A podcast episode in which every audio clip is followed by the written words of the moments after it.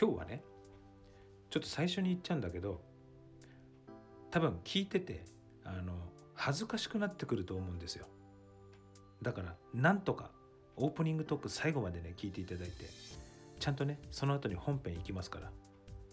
恥ずかしがらずにですね聞いてください。こう最近聞いてるねポッドキャストの番組皆さん2人でやってる番組聞いてて結構オープニングトークというか掛け合いで楽しくやってんなと思ってたんで僕一人だからちょっと機能を見つけたんでこれを使ってみたいなっていうね気持ちでやってますからどうか恥ずかしからずにこいつおかしくなっちゃったんじゃないかとか思わずになんとかオープニングトーク最後まで頑張って聞いてください。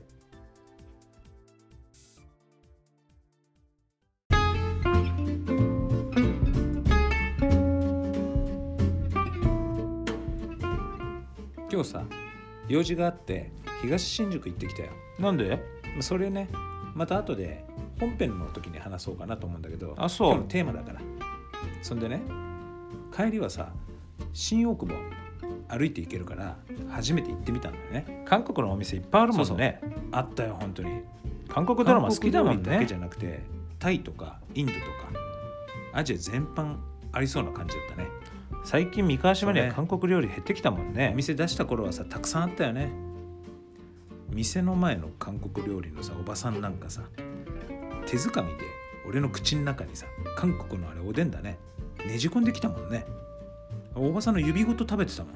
人が握ったおにぎりとか苦手じゃなかった？やばかったよ。よく平気だったね。でもね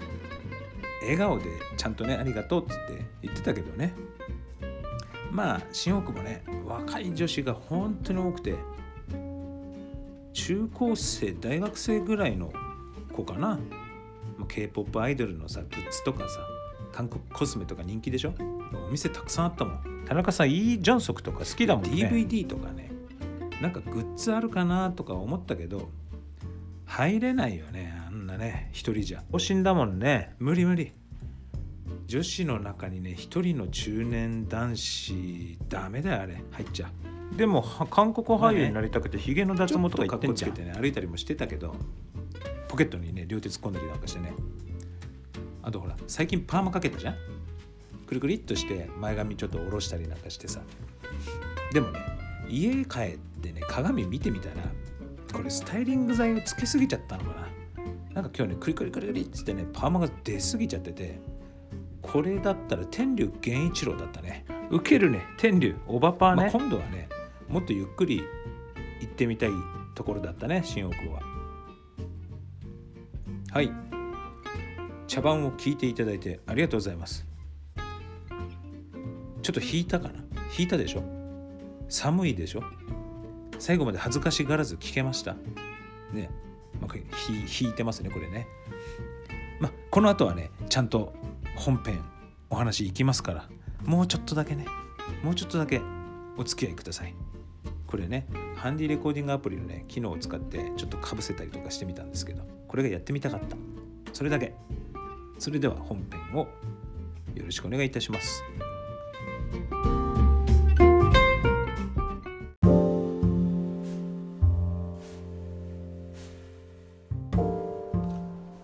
はい。じゃあここからがね今日のテーマポッドキャストの可能性ということで今回も株式会社コエラボの代表取締役岡田正宏さんにお時間をいただいてお話を聞いていただきました。僕のポッドキャスト番組も少しずつですが再生回数も増えてきて5000回を超えようとしてますのでこれからどうしていきたいのかの方向性や可能性のお話を教えていただいたり、えー聞いていただいたりしました。このねポッドキャスト番組あなたのおかげは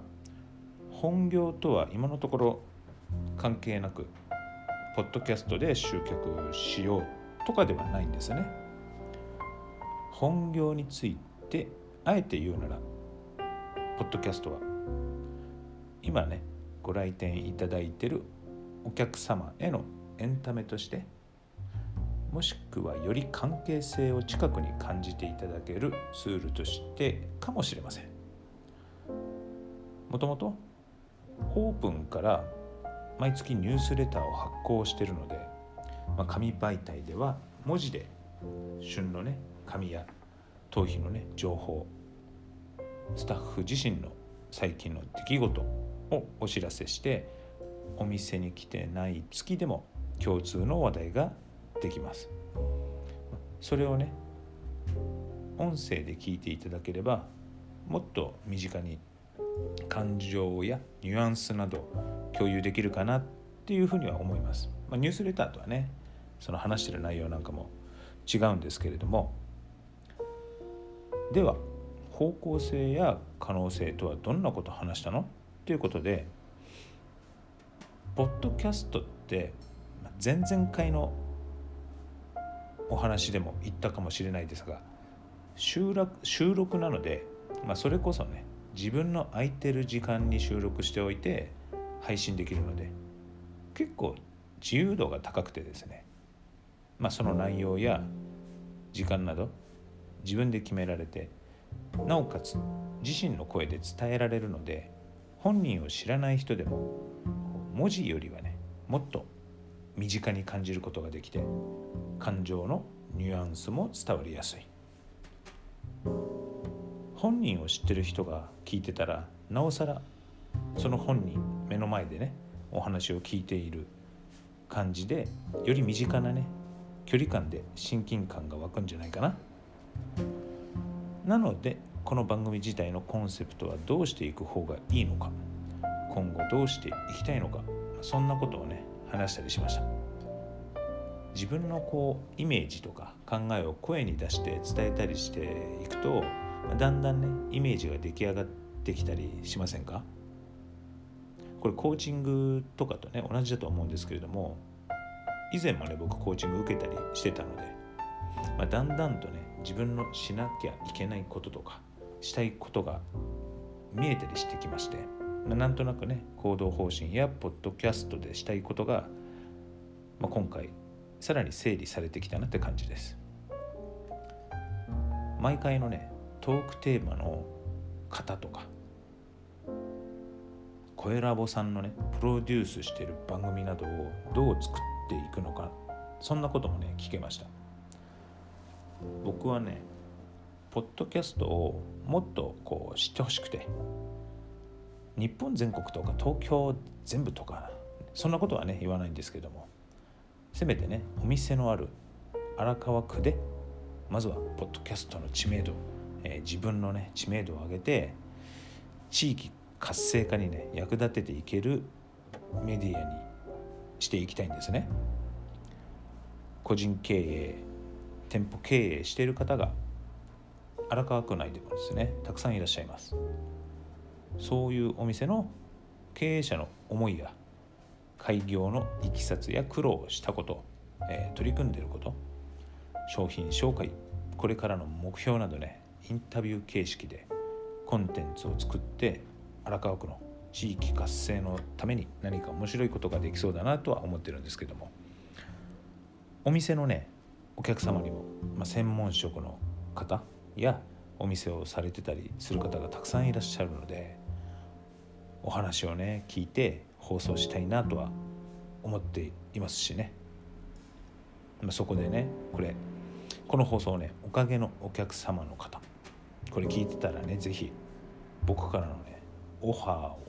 受けてくださいね。あなたの日常での取り組みや努力を聞かせていただきたいです。そしたらねそれを聞いて私も頑張ろうって共感して明日のやる気につながる人がきっといますから。今回ね岡田さんとお話ししてて番組の中のコーナーを作ろうと思いまして独立開業の個人事業主の自分の経験をもとに事業計画書の作り方とか高校には初めて融資を受けるためにしたことなんかみたいなね。オープンまでの道のりをコーナーでお話ししていこうと思います。それをね早速ちょっと考えているところなんですけども。なのでねまあ、このコンテンツまずは馴染みのある同業者の経営者の、ね、方にお話を伺って美容室経営のお話、えー、開業のいきさつそもそもなぜこの仕事を始めたのか、努力してることねこれからの取り組みお店の宣伝みたいな感じでね、え、コンテンツも増やしていこうかと思います。まあねそれにしても今回のオープニングトークでのね一人での愚行っつうのかな。うん。ちょっとまあね言ってしまえば会話をしてるようにね重ね撮りをねしたんですね。これね台本書いて言葉もちょっと書いたりしてでその読みながらそのタイミングで重ね撮り録音したりしてねこれがなかなか難しくてオープニングトークだけでも何回もね撮り直してるんですよね実はね。これね撮ってる時のねその姿シュールですよ。これ全部独り言ですからね。ほんとね勇気のいる作業でした。なんとかね。これねあのそうブログとかノートなんかでも文字で読んでる方もね是非ね音声で聞いてほしいなっていうね感じなので是非ね聞いてほしいと思うんですけれども、まあ、最後になりますけれども、まあ、次回はですね以前にお話しした独立開業する君への会にツイッターでですねコメントをいただきましたので本当ね嬉しいです。ありがとうございます。それをテーマにお話ししていきたいと思います。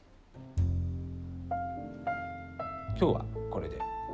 終わりにしたいと思います。最後まで聞いていただいてありがとうございました。それではまたお会いしましょう。さようなら。